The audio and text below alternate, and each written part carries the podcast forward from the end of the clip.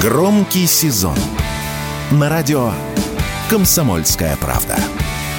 Громкие премьеры, громкие гости, громкие темы. Весь мир услышит Россию. Весь мир услышит радио «Комсомольская правда». Фридрих Шоу. В главной роли Мадана Фридриксон. При участии агентов Кремля и других хороших людей. Автор сценария «Здравый смысл». Режиссер, увы, не Михалков.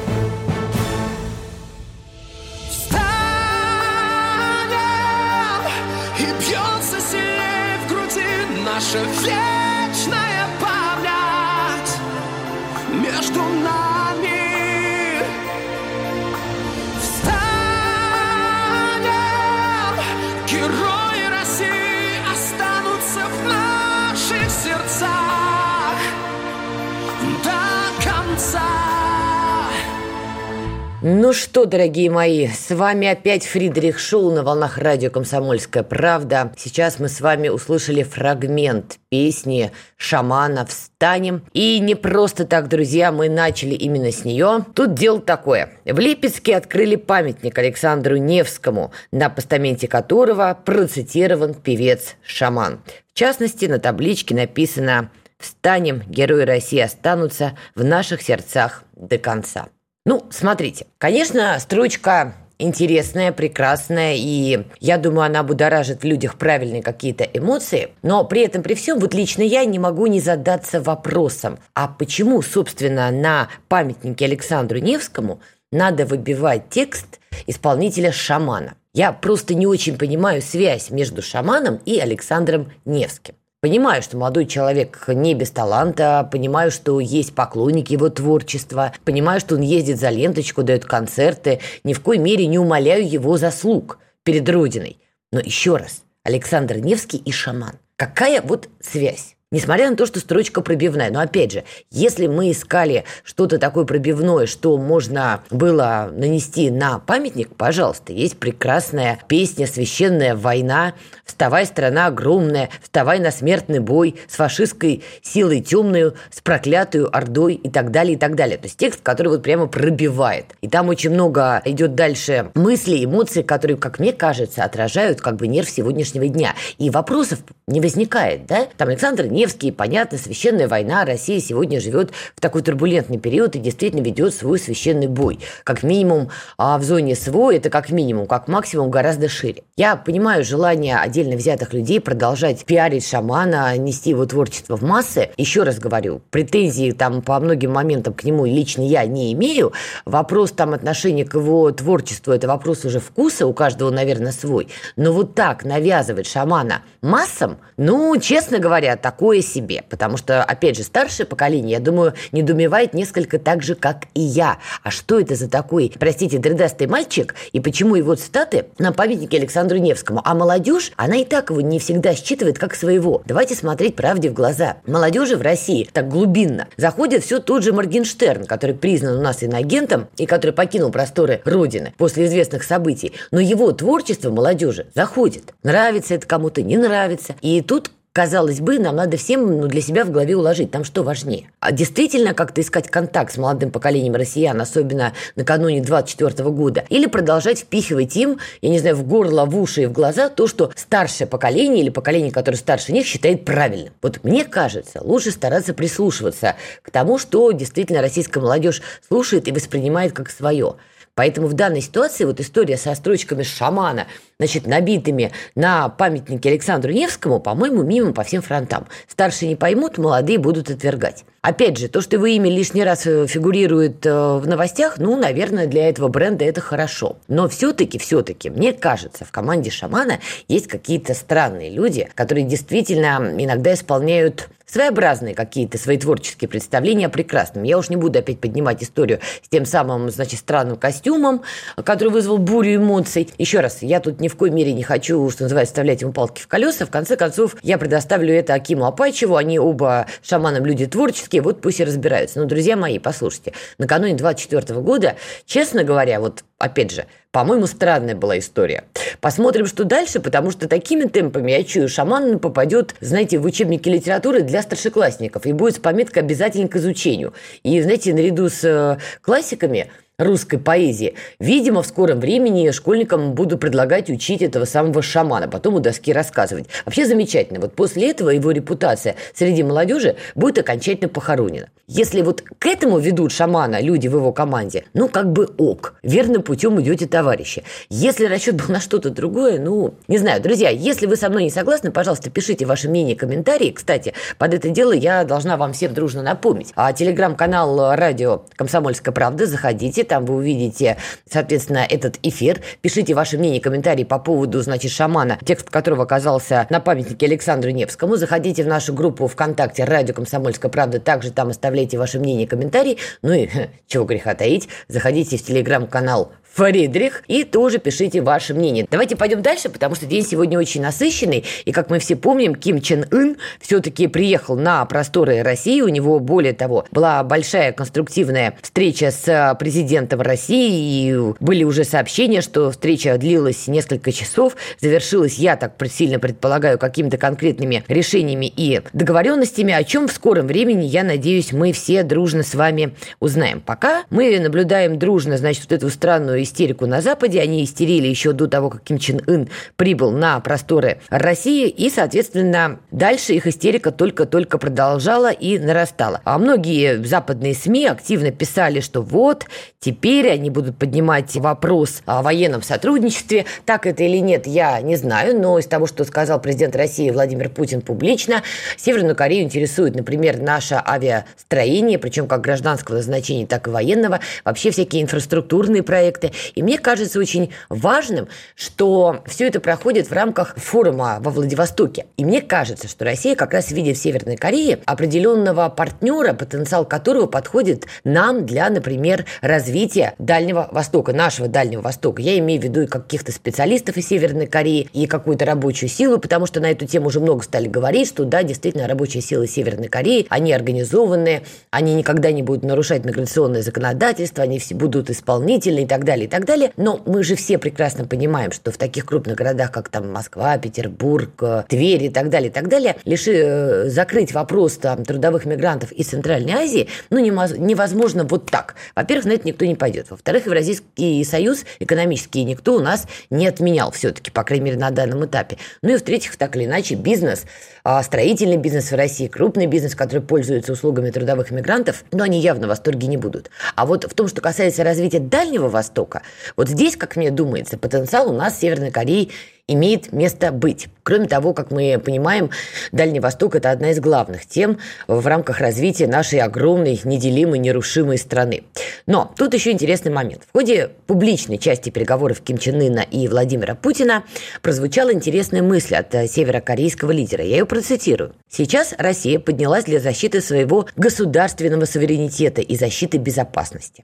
Мы хотим и дальше развивать отношения. Мы всегда поддерживали Владимира Путина и правительство России. Я надеюсь, мы всегда будем находиться вместе в борьбе против империализма и за строительство суверенного государства. Конец цитаты. И вот тут я буквально зависла и остановилась. Ну, давайте честно, друзья, на волнах радио «Комсомольской правды» мы либо честно, либо никак, да? Положа руку на сердце, никакую борьбу с империализмом Россия сегодня не ведет. Мы это не анонсировали, мы это не заявляли, и этой борьбы у нас нету. Наверное, у Северной Кореи все-таки есть. Я не специалист по этой стране, поэтому тут не буду изображать из себя, что называется, умника. И вот эта мысль Ким Чен Ына, она хоть, наверное, и прекрасна в плане цитирования, но не очень отражает цели и задачи современной России. И, скажем так, а, капитализм у нас продолжает развиваться в том виде, в котором которым развивается где-то с какими-то упущениями, где-то, наверное, что-то выправляется. По крайней мере, в рамках, опять же, того же форума во Владивостоке стало понятно из сигналов президента России, что крупный бизнес должен будет поменять свое отношение и правила игры к определенным моментам. Все эти сигналы уже разосланы, и те, кто надо, эти сигналы, я думаю, услышал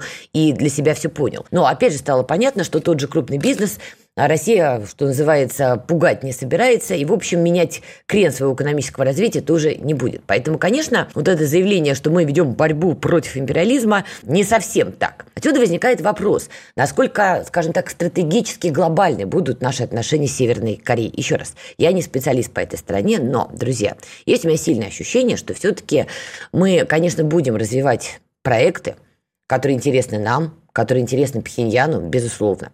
Но делать какую-то глобальную ставку и вот, э, значит, облизывать сейчас микрофон и говорить «мы с Северной Кореей теперь до конца», я точно не буду, потому что, во-первых, не очень понятно, до какого конца, хотя тут отдельно взятые личности уже наговорили, а во-вторых, все-таки, мне кажется, эта история тактическая. И, знаете, в подтверждение своей мысли я тут откопала цитату Сергея Лаврова. Это 12 апреля 2016 года. Далее заявление Сергея Лаврова. Москва отвергает претензии КНДР на ядерный статус – мы, как и Китай, не приемлем ракетно-ядерные амбиции Северной Кореи. Это цитата по изданию ТАСС. Нас очень тревожит ситуация на Корейском полуострове. Считаем необходимым сделать все, чтобы ее успокоить и не допустить негативной спирали, когда действие с одной стороны ведет к дополнительному противодействию с другой, вступая в порочный круг. Мы, как и Китай, не приемлем ракетно-ядерные амбиции, сказал Сергей Лавров. Ну а в 2017 году, как вы помните, Россия тоже поддерживала санкции против Северной Кореи. Я сейчас не в плане самим себе, что называется, зубочистку под лопатку, но темы, которые тогда поднимал Сергей Лавров, они, в общем-то, по-прежнему актуальны. Я понимаю, что мир изменился, правила игры меняются, много чего вообще стало не так, как было в 2016 году, но почему-то вот эту цитату я в уме сегодня вспоминала, держала, вот нашла ее, и думается мне, что в конечном счете наши отношения с тем же Пхеньяном будут продуктивны, но тактически. Поэтому всем большой привет, кто там облизывал микрофоны и петлички, рассказывал, что теперь это дружба на века. Время расставить точки над «и». Думаю, что скорее буду, наверное, права я. Ну, а там посмотрим. Давайте сделаем небольшую паузу и вернемся. Александр Коц. Один из лучших военных корреспондентов не только в России, но и во всем мире. Он работал репортером во многих горячих точках. Чечня, Южная Осетия, Косово, Афганистан, Ливия, Сирия, Египет, Ирак, Украина. Каждый четверг в 7 часов вечера по московскому времени слушай на радио «Комсомольская правда» программу «КОЦ. Аналитика с именем».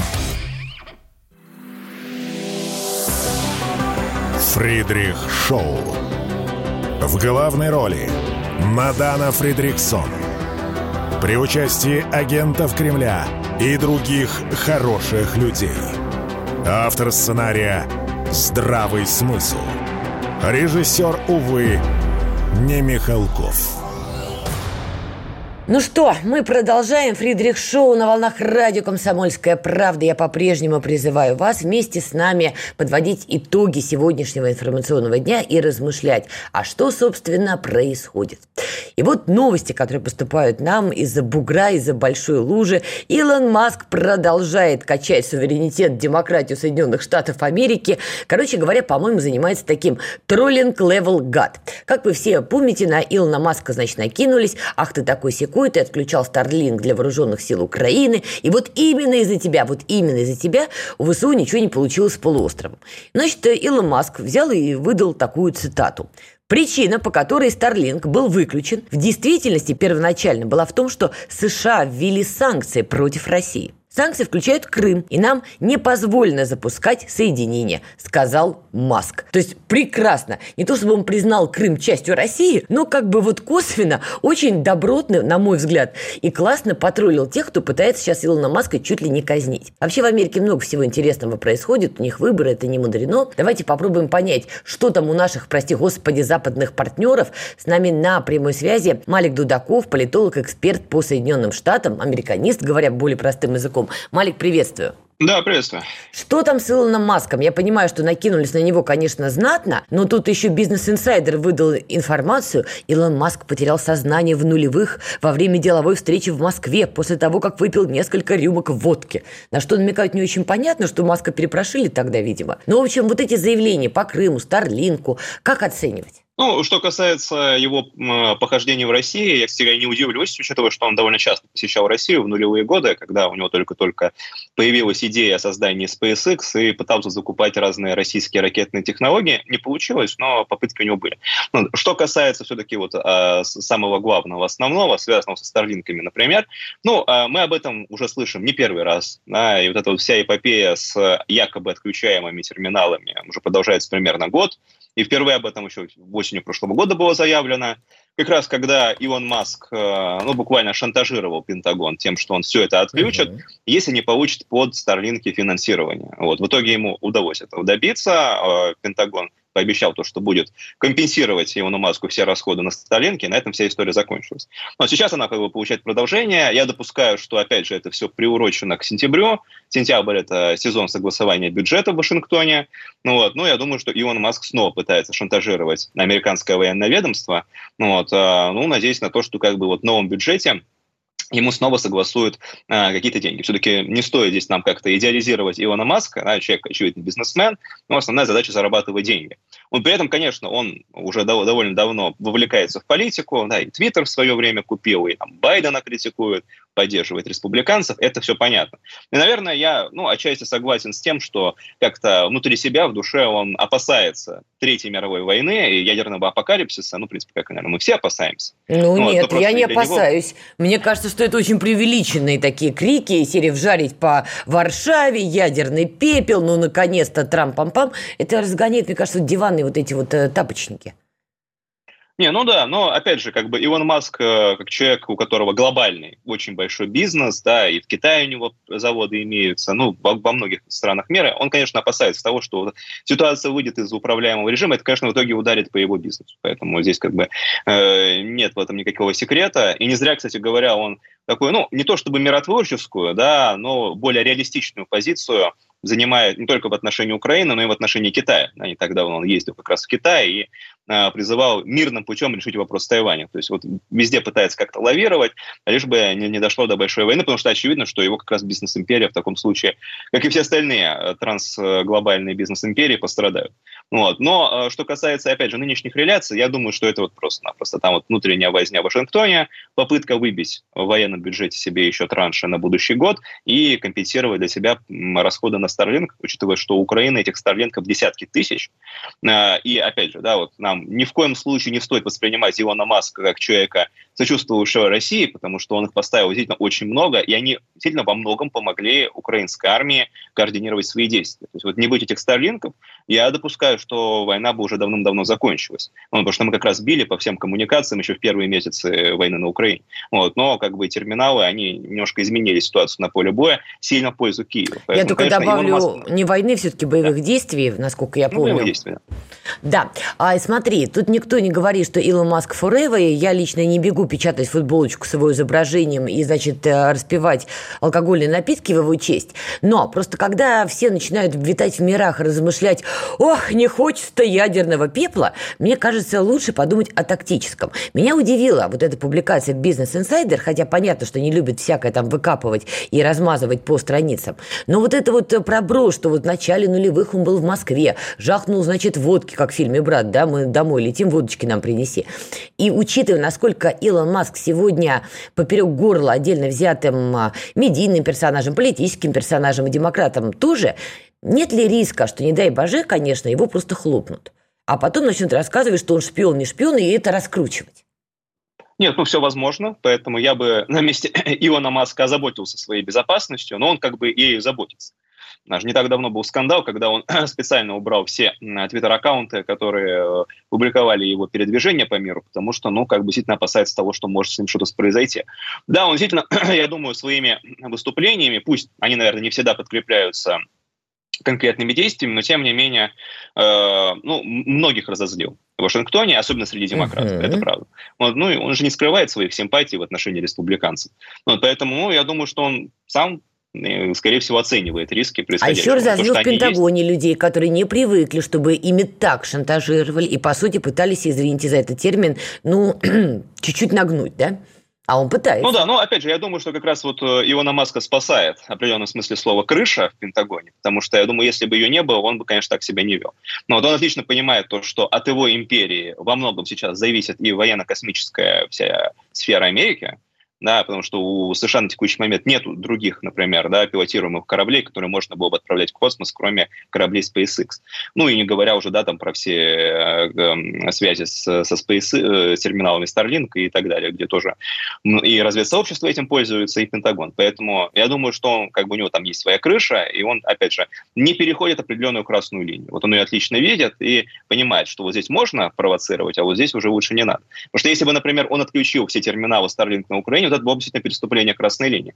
И в таком случае, я думаю, ответка была бы очень жесткая со стороны Пентагона. А то, что он сейчас делает, ну, мы видим, э, видимо, это не, не, не переход красной линии, поэтому ему прощается. А, да, только есть одно маленькое но. Красная линия в любой момент, в любой момент может стать красной удавкой, которую сзади накинут. Тут еще одна тема. Значит, известная Rand Corporation, я решила их тоже почитать, полистать, выдали материал интересный, где сообщают, что вот этот искусственный интеллект может стать а, инструментом, при помощи которого будут манипулировать социальными сетями в Соединенных Штатах в выборный период. Сложно завернула. Суть в том, что искусственный интеллект будут использовать враги Америки, демократии, а говоря простым языком, видимо, Байдена. Вот какова вероятность, что действительно будут такие атаки, искусственный интеллект будет использоваться? И здесь же опять Маск рискует, поскольку его политика в Твиттере, запрещенном в России, противоречит позиции демократов. Его, его могут обвинить потом в том, что чуть ли не он ломал ту самую демократию. Не, ну его уже, в принципе, в этом и обвиняют, да, все последние полтора года. Но другое дело, что, конечно, ситуация может обостриться в ближайшие полтора года в преддверии выборов.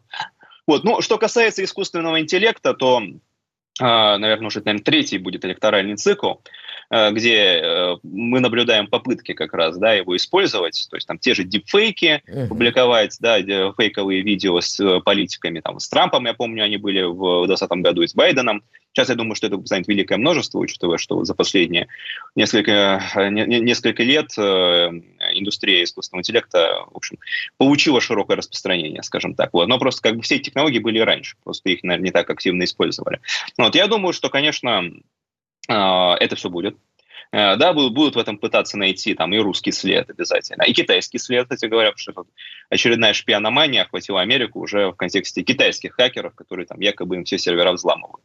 Ну, вот, и я думаю, что, конечно, та сторона, которая проиграет на выборах, там, будь то республиканцы или демократы, они сто процентов будут обвинять вот этот самый внешний след и этих самых искусственный интеллект, ботов, хакеров и кого бы то ни было в своем поражении. Да, если демократы, то они будут нас обвинять, если это будут республиканцы, они будут Китай обвинять. Вот, здесь ничего нового. Вот, ну, Иону Маску, я думаю, самое важное не попасть под раздачу. Вот, ну, учитывая, что он надеется на победу республиканцев, вот, если республиканцы победят, я думаю, что для него ситуация э, улучшится. А э, какова вероятность вероятность, что одной ногой политзаключенный Трамп а, сможет одержать победу на выборах? Не, ну, я думаю, что, опять же, там никто же Трампа не, не собирается сажать до выборов. И я думаю, что там ни по одному из уголовных дел не будет вердиктов э, до 2025 года. Так что это пока вот как такая удавка как раз уже на шее у Трампа висит, да, чтобы ему создавать проблемы э, и мариновать его судебными процессами до выборов. Вот, ну, опять же, я бы не стал Трампа списывать с счетов сильно заранее. Вот, потому что в 2016 году, я напомню, да, он же тоже, многие ожидали, что он не выиграет, но тем не менее он победил. Поэтому сейчас шансы имеются, несмотря ни на что. Как минимум рейтинги у него неплохие, подросли, вот, пожертвования собирает неплохо, и в общем и целом динамичнее его компания развивается, чем э, компания того же Джо Байдена. Спасибо большое. Малик Дудаков, политолог, эксперт по Соединенным Штатам Америки, был с нами на радио «Комсомольская правда». Я от себя только добавлю один момент, перед тем, как мы уйдем послушать новости. Тут Камала Харрис, я уж не знаю, осознанно или неосознанно, решила Трампу помочь, что называется. Ее чудовищное видео, где она устроила эту рэп-вечеринку, раскачивая головой, все, конечно, прекрасно. Чувство ритма у нее развито, но все это на самом деле на фоне тяжелого положение отдельно взятых американцев, которые живут в Соединенных Штатах. Думаю, это видео Байдену еще аукнется. Делаем паузу и вернемся. Радио «Комсомольская правда» представляет уникальный проект. Аудиокнигу Дмитрия Стешина «Священная военная операция. Год СВО. День за днем.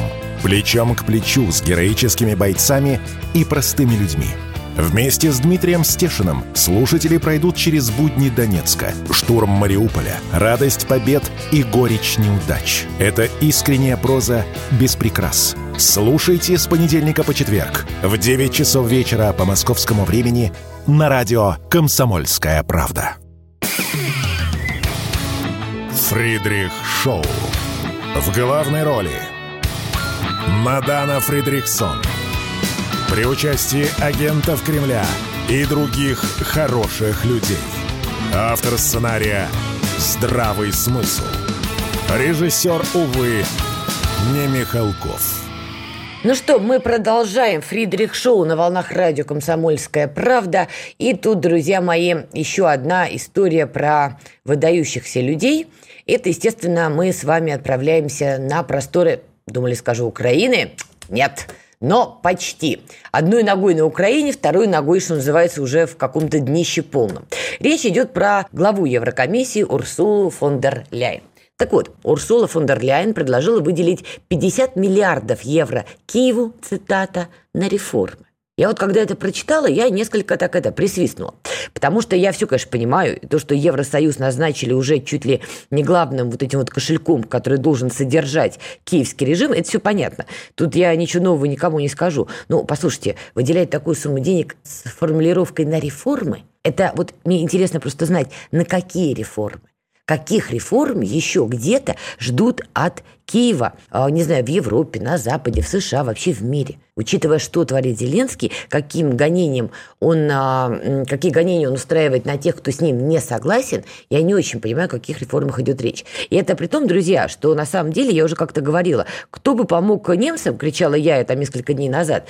Я тут опять же зашла на Евростат и решила посмотреть, чего там у них по статистике, что, например, по безработице. Ну, такой, знаете, важный показатель по динамике вообще экономического экономического развития. Итак, глава Еврокомиссии предлагает Киеву 50 миллиардов евро на некие реформы. Между тем, смотрим безработицу за первый квартал 2023 года. Вот буквально разбивка по странам. Вот в частности а, у Германии в среднем 3% безработица. Берем Кипр, который давно считается такой черной дырой, более 6%. Э, берем, например, Чехию, тут 2,6, 2,7. Берем, например, э, Польшу, Тут тоже 2,8. Берем э, Венгрию, тут под 4, ну и так далее, и так далее. Короче, если... А, вот, кстати говоря, Франция, тут вообще за 7. То есть, если смотреть на динамику, проблема безработицы в Евросоюзе действительно нарастает. И она будет нарастать еще дальше, потому что, опять же, закрываются предприятия, закрываются малые и средние бизнесы в Европе, потому что они не вытягивают те же платежки за электроэнергию, за газ, за отопление, за свет, за воду и прочее, прочее. Они ужимаются, перекредитуют арестовываются, но, в общем, действительно не могут почувствовать себя, что называется, в полную ширь. Мы все прекрасно помним, когда американцы сказали определенным бизнесменам в Европе, так, все, go к нам на наши просторы. Понятно, что все это будет увеличивать процент этой самой безработицы. Кроме того, а, не стоит забывать, что часть беженцев, которые наполонили Евросоюз 2015 года, не все из них занимаются галиматью и потенциальным терроризмом. Есть те, кто действительно готов работать, искать какой-то заработок. Они, конечно, тоже наносят в этом плане удар по тем европейцам, кто не прочь пойти даже, там, не знаю, в сферу там, ресторанного бизнеса, услуг, потому что Бизнес есть бизнес. Конечно, выгоднее будет нанять там условного человека из какой-нибудь ближневосточной страны, кто не является там радикалом-террористом, но готов поработать, или является спящим радикалом, но которому временно надо поработать, пока он там не получит задание устроить тот самый великий священный огонь на просторах Европы. Понятно, что им будут платить меньше. И, опять же, капитал, что называется, везде одинаков. Выберут того, на кого надо тратить меньше денег и получать больше какого-то профита. Поэтому показатели безработицы по Евросоюзу, они будут расти. И это будет прямо пропорционально накладываться на их проблемы с новой грядущей зимой. И на этом фоне выходит Урсула фон дер Ляйен и говорит, все это, конечно, понятно, где-то там про себя на это думает, но 50 миллиардов евро Киеву мы на реформы будем выделять.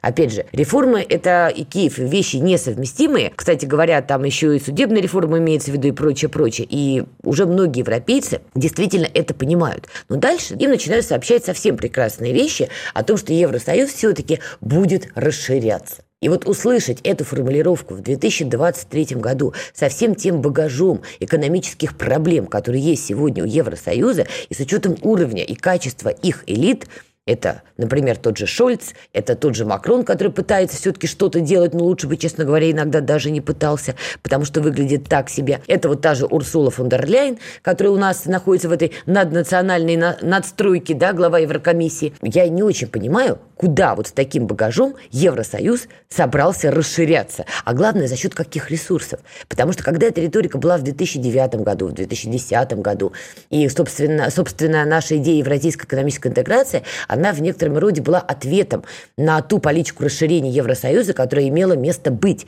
Правда, Владимир Путин еще тогда отмечал, что евразийская интеграция не должна противоречить европейской, и давайте вообще делать единое большое какое-то экономическое пространство, один большой рынок, и всем это все будет выгодно. Но дальше вы знаете, что произошло. Полыхнула Украина, ну и вот это вот все мы пришли к той реальности, в которой сегодня и находимся. Но в 2010-2011 годах Евросоюз в этом плане жил как у Христа за пазухой. Газ они получали от нас довольно дешево и сердито, инвестиции они получали из Соединенных Штатов Америки, там какие-то товары уже поступали из Китая на их территорию, ну и прочее, прочее. В общем, жили идеальные. Как они тогда планировали расширение, ни у кого вопросов не возникало. И было отчасти понятно, почему там некоторые постсоветские страны, страдающие вот этим странным каким-то провинциальным комплексом, хотели попасть именно туда, вот прям ломились. Ну, например, Грузия времен Саакашвили, как мы все помним, вот просто спала и видела, как она станет частью Евросоюза. Ну, тогда мир был таков. Сейчас на каких костылях и куда Евросоюз собирается шагать, для меня загадка. Ну, во-первых, они там заявляют, мы тут это, Украину готовы, наверное, принять, все-таки расширяться в ее сторону. Это, конечно, замечательно. Только не очень понятно, а что это вообще даст Евросоюзу и какие перспективы, учитывая, что Украина уже продана, перепродана и заложена разным корпорациям, которые на нее уже заходили и оттоптали там все, всю незалежность, какую только для себя обнаружили. Принять ее политически, идеологически, ну ок, теперь вы получаете претензии от официального Тбилиси. Там даже на уровне грузинской мечты тоже так недоуменно вскидывают брови и говорят, друзья, мы, конечно, все понимаем, но мы, например, подавали заявку гораздо раньше. То есть нас, Грузию, вы не берете, вы нам сообщаете, что мы там каким-то реформам не проходим, ну да. А Украина, где режим Зеленского устраивает какие-то Мамаевы побоища даже уже в числе своих, где он устраивает политические расправы, где пропадают журналисты, где СБУ охотится уже за всеми, включая Аркашу Бабченко, хотя здесь ему скорее плюс э, экстремисты и инагент, кстати говоря, Аркадий Бабченко признан в России. Это, конечно, Украина подходит. Это прям вот передовик Европы. Но там была еще одна интересная цитата, когда официальные представители Евросоюза стали заявлять, что мы таки будем идти вширь, не вусь, но вширь, там была интересная мысль по поводу того, что, конечно, нам при этом, при всем надо решать проблемы с энергоносителями, потому что все-таки этот вопрос стоит очень остро, и эта зима покажет, насколько они стрессоустойчивы, потому что та была теплее, какой эта зима будет, пока не очень понятно.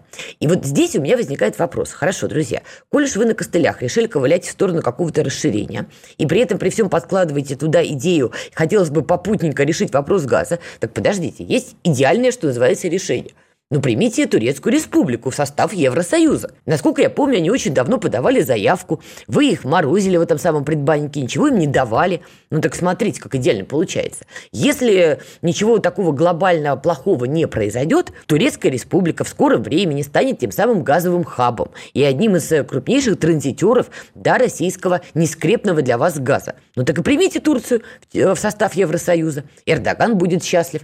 Вы получите тот самый газ. И вот, казалось бы, да, да, все проблемы у вас решены. Так чего же вы этого не делаете?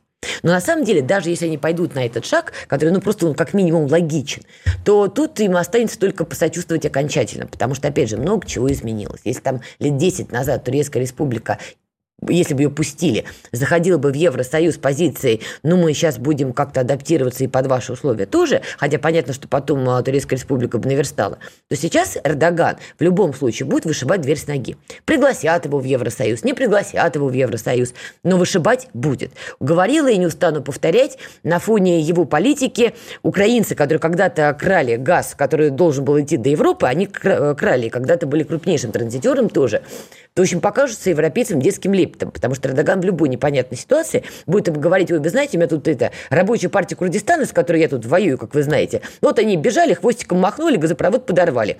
Что ж, извинитесь, ремонтные работы уже ведутся, но пока как-то вы без газа. И, как вы сильно понимаете, использовать этот механизм будет во всю ширь.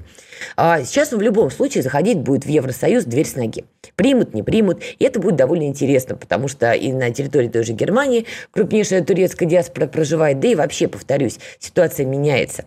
И Эрдоган диктовать свои условия им будет в любом случае. Но, но хотя бы это предложение, оно будет, ну, несколько логично. Оно не прозвучало, звучит только какая-то бравада. Мы еще посмотрим, что будет на полях Генассамблеи ООН, потому что, думается мне, это будет одно из самых знаковых событий, где прозвучит много всего и, понятно, заученных каких-то мантр. Но мне кажется, вот не знаю, скажем так, агент интуиции, агент чуйка подсказывает, что прозвучит там что-то такое, что заставит нас немного удивиться. По крайней мере, по итогам этой самой Генассамблеи ООН, мне кажется, какие-то точки над «и» будут расставлены окончательно. Ну а Украина, знаете, вот резюмируя этот момент, вы знаете, даже если Брюссель все-таки скажет, нет, мы уже дотащим это, это тело незалежности, мы втащим в себя до конца, и, допустим, они там примут Украину в каких-то там границах, в которых она будет оставаться, вы знаете, знаете, тут будет интереснейший кульбит. В последний момент, когда уже казалось бы, ну все уже решено, вот все идет по гладенькой, вы не поверите. Вот по... вспомните этот эфир на радио КП. Вылезет Польша, которая скажет в последний момент, с Бендерой в Европу вы не пройдете. Ахнут все. Но, скорее всего, так и будет, потому что поляки уже явно дали понять, что они будут биться за свои интересы до конца. Надо, евробюрократов будут бить газеткой по лицу. Кого надо, всех будут бить, потому что им слишком долго рассказывали, что они разноскоростные, и если там, опять же, лет 10 назад это было какое-то уничижение от, от, от Старого Света, то теперь вот эта вот разноскоростная Европа привела к тому, что поляки нажимают на газ, ну а Старый Свет буксует. Так что это будет интересный такой драматический исход всей этой эпохальной реальной истории незалежность чапает в сторону Европы. Давайте сделаем паузу и вернемся. Все программы «Радио Комсомольская правда» вы можете найти на Яндекс Музыке. Ищите раздел вашей любимой передачи и подписывайтесь, чтобы не пропустить новый выпуск. Радио КП на Яндекс Музыке. Это удобно, просто и всегда интересно. Фридрих Шоу. Итак, мы продолжаем Фридрих Шоу на волнах радио «Комсомольская правда». Гребем веслом, друзья, что называется, к какому-то понятному будущему. Ну и да, обсуждаем главные новости дня, прошедшего информационного дня и пытаемся понять, а что, собственно, происходит. Продолжение еще темы, которую мы с вами обсуждали, а, обсуждали до того, как ушли на паузу, это про Украину, что она пытается войти в состав Евросоюза, возможно, даже в каком-то искалеченном виде дойдет это, какая-то геополитическая паралимпиада. И как раз а, к тому, что поляки в последний момент скажут «не, не зайдетесь». Тут еще такой интересный момент, который происходит не в грядущем, а в моменте здесь и сейчас. Соединенные Штаты предложили Польше необычный способ избавления от украинских беженцев. По крайней мере, посольство призывает СМИ обращаться к украинцам, чтобы они вернулись на родину. Короче говоря, начинается такая большая информационная кампания «Украинцы, go home. Отчасти понятно, откуда это берется, потому что, еще раз, на данном этапе развиваются две основные ветки. Одна ветка – это условная заморозка событий на Украине, попытка Зеленского посадить за стол переговоров, упихать его нуженькой-нуженькой, заставить провести его выборы, возможно, сменить, возможно, не сменить. Посмотрим, там очень много игроков, конфигураций. Единственное, что точно можно будет сказать, если Зеленский дойдет до выборов, доживет вообще до этих выборов, я имею в виду политически, конечно же, ни, ни, ни на что не намекаю, то, как мне думается, большую роль помимо американцев в этой внутриукраинской жизни 24 года будет играть, например, тот же Ренат Ахметов – крупный олигарх, как мы помним, который уже покинул простор незалежный и в марте того года и в апреле орал, что он рядом с Зеленским, вот он, ух, спина к спине стоим. Но потом как-то свою спину он оттуда уволок обратно на просторы Европы. Думается мне, что он, потому что, понятно, Игорь Коломойский уже выведен из игры, не знаю, посадит, не посадит, отправит в Америку, не отправит. Это, честно говоря, уже не имеет никакого значения смысла, вот так, если положа руку на почку. Поэтому Коломойский уже, мне кажется, кажется списанный такой персонаж. А вот Ренат Ахметов – да. И выдвигать своих э, кандидатов он тоже будет, и будет их проплачивать, и будет проплачивать необходимых крикунов, говорунов, радикалов, и вот это вот все, что будет бегать по улицам. Поэтому, да, одна ветка таких больших событий разворачивается в этом направлении. Условная заморозка со всеми вот этими событиями. Но другая ветка, конечно, продолжает работать на предмет того, что эскалация возможна, эскалация будет. И, конечно, вот этот призыв американского посольства в Польше, что отдавайте-ка вы украинцев обратно на просторы незалежной будете выгружать, отчасти развитие этой самой нити. Кроме того, судя по тому, что Зеленский ведет себя, мягко выражаясь, как бы это сказать-то так, по-русски, непорядочно, как, я думаю, американцы для себя выучили, это в том числе попытка надавить на него. Потому что, смотрите, можно было бы сказать, нет, ну что вы, что вы, наоборот, американцы помогают Зеленскому собрать новые человеческие патроны, которые он будет использовать на линии боевого соприкосновения. Ну, короче говоря, бросать людей в топку и в смерть.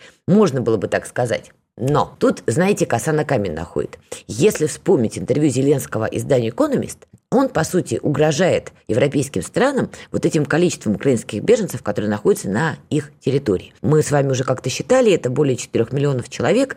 Если вычитать стариков, женщин, детей, там, инвалидов, коллег, почему я имею в виду умственных в том числе, там мы насчитаем где-то порядка 700 тысяч таких крепеньких хлопцев. Из них какой-то процент, конечно, радикальных таких оскорбленных взглядов. Вообще вот обиженки – это самые такие лютые радикалы. И он угрожал Евросоюзу, что вот только попробуйте нам не помогать, попробуйте нам только вооружение не давать, вы очень опечалите этих людей. То Зеленский пытается разыгрывать эту историю в контексте «это такая моя сила внутри Евросоюза». Американцы теперь через поляков кричат «не-не-не». Все, все, конечно, понятно. Вертайте всех назад. Короче говоря, я думаю, вот этот вот конфликт, вот эта вилка, она развивается сейчас. То есть либо заморозка, либо глобальная эскалация. И в том и в другом случае по-прежнему остается один такой тренд на данном этапе. Давайте дружно как-то угуманим Зеленского, потому что он выходит уже за рамки всех возможных правил. Будь это американские правила или там бог знает какие еще.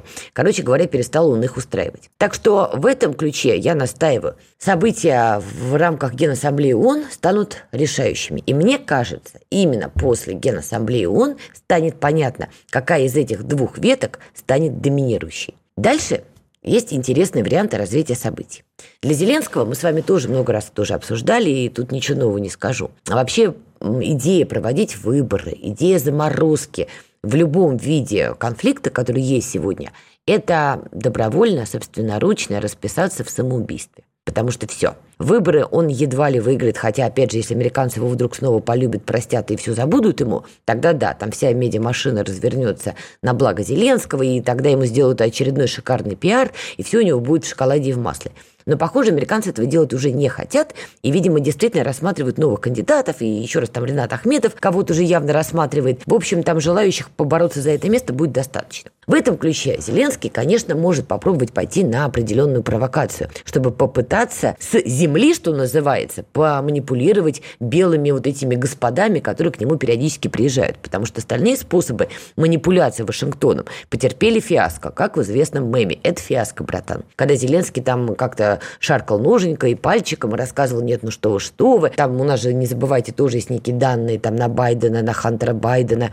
Там всячески намекал, что он еще полезен или там опасен, уж не знаю, на что он намекал, но из того, что было публично американской стороной, в общем, ничего, кроме раздражения, у Байдена вот эти все шкрябания лапкой со стороны Зеленского вот ничего другого не вызвало. Поэтому, скорее всего, Зеленский уже мало рассчитывает на вот эти вот все кулуарные дела. Да, он может теоретически пойти на какую-нибудь провокацию, безусловно. Возможно, отчасти и этим спровоцировано заявление зама Гросси, что ООН очень обеспокоены тем, что применяются кассетные боеприпасы. Возможно, все-таки. Но вопрос, кто будет исполнять приказ Зеленского? Мы же понимаем, что когда он приезжает в этом топике, который выдается за броник, бегает там где-то типа вот по первой линии и жмет, значит, руку военнослужащим, Понятно, что это снимается, конечно, не в Киеве на фоне декораций. Да, он действительно выезжает куда-то. Но бегает он условно по пресс-окупам в этом топике довольно забавном. Ну и сказать, что прям уж всерьез его кто-то воспринимает из военнослужащих, ну давайте честно, не приходится. Почему я э, вообще об этом заговорила? Тут, значит, месье Кива появился в публичном пространстве. Я напоминаю, это бывший депутат Верховной Рады Украины Илья Кива. И вот он на некие свои источники в офисе Зеленского Удивительно, что они у него до сих пор есть, честно говоря. Он сделал заявление, что у Зеленского в планах объявить России войну осенью, уже так это прямо объявить-объявить, ну и пойти действительно на, как, на какую-то диверсию, провокацию, чтобы переиграть ситуацию. Далее цитата Кивы. Формально у Зеленского основания на это есть, и все к этому шагу уже готово. Крыса, загнанная в угол, будет кусать, заявил Кива. И вот все бы ничего на самом деле. Хотя, честно говоря, я уже дымлюсь вот от этих пророчеств. Осенью Зеленский сделает то-то, почешет нос, почешет левую пятку. И все это от персонажей, которые сами по себе вызывают, извините, много-много вопросов. Для тех, кто за мной так иногда поглядывал в, те, в телеграм-каналах ваших наших, эти люди знают, какая у меня большая любовь к Илье Киви. И я еще раз хочу напомнить, откуда эта любовь взялась у меня. Вот вам небольшой фрагмент из прошлого. А когда была четко форми... формировалась под Дебальцевым позиция, я достаточно активно, наверное, действовал и слишком был радикален. Поэтому, если мы заглянем... Э, вот а в чем была ваша радикальность? В безжалостности к врагу. Еще раз, два года я больше остальных поднимал вопрос о полной блокаде оккупированных территорий, говорит Кива. Я говорил, уничтожайте, расстреливайте, полная блокада. Это даст нам возможность ослабить противника. Это все тот же самый Илья Кива образца 2014 года. Знаю, знаю, сейчас меня полетят тапки, мне начнут рассказывать, ну что вы Надана, он же исправился, он же изменился, и вообще нам нужны свои люди. Послушайте, я уже как-то говорила, продолжаю говорить, мы пока не умеем играть вот в эти вот карточные домики в других странах, мы пока не умеем искать персонажей, преданных нашим интересам, не умеем их правильно, что называется, капитализировать, правильно давать им деньги, да американцы всегда эту ставку перебьют, а раз не умеем, то, наверное, начинать на Украине пока не надо. А Илья Киева, я не знаю, изменился он, не изменился он, но четко понятно, что после вот этих заявлений Илья Киева, по-моему, не сделал ничего, чтобы как-то искупить то, что он а самое главное, то, что он натворил. И вообще у него было целых полтора года искупить, что называется, содеянное им, когда он служил преданно, между прочим, Украине. И действительно подтверждал, что он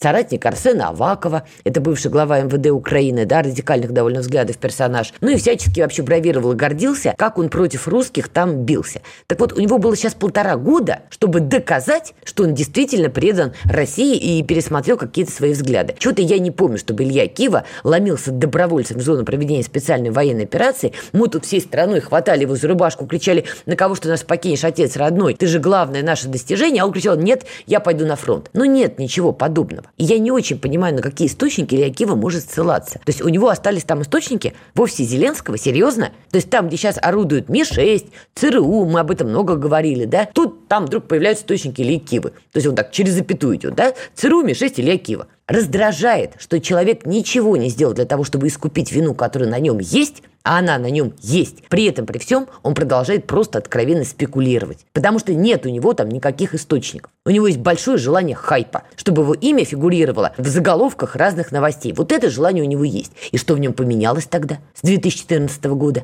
Ну, тогда он еще кровь заодно проливал. Ничего. Мы вкатываемся в 24 год, при этом, при всем, неся вот такой странный на себе багаж. Я не знаю и, надеюсь, узнаю, конечно, как журналист, кто продолжает продвигать тему хорошего украинца Киевы, но кто бы этот человек ни был, пожалуйста, покажите ему вот эти вот заявления Кивы. Рукописи не горят. Такие видеозаписи тоже, особенно в 21 веке. Не думаю я, что это очень правильная история. А Илья Кива еще продолжит спекулировать, хайповать и рассказывать всем, как он все знает и какой он молодец. Короче говоря, будет зарабатывать на нас деньги и про себя хихикать, какой он молодец. Друзья, давайте прощаться на сегодня. Я думаю, в скором времени мы с вами опять увидимся, подведем информационные итоги дней. В общем, события развиваются динамично, так что нам точно будет о чем поговорить. Оставайтесь на волнах радио «Комсомольская правда». Увидимся, услышимся. Пока. Фридрих Шоу.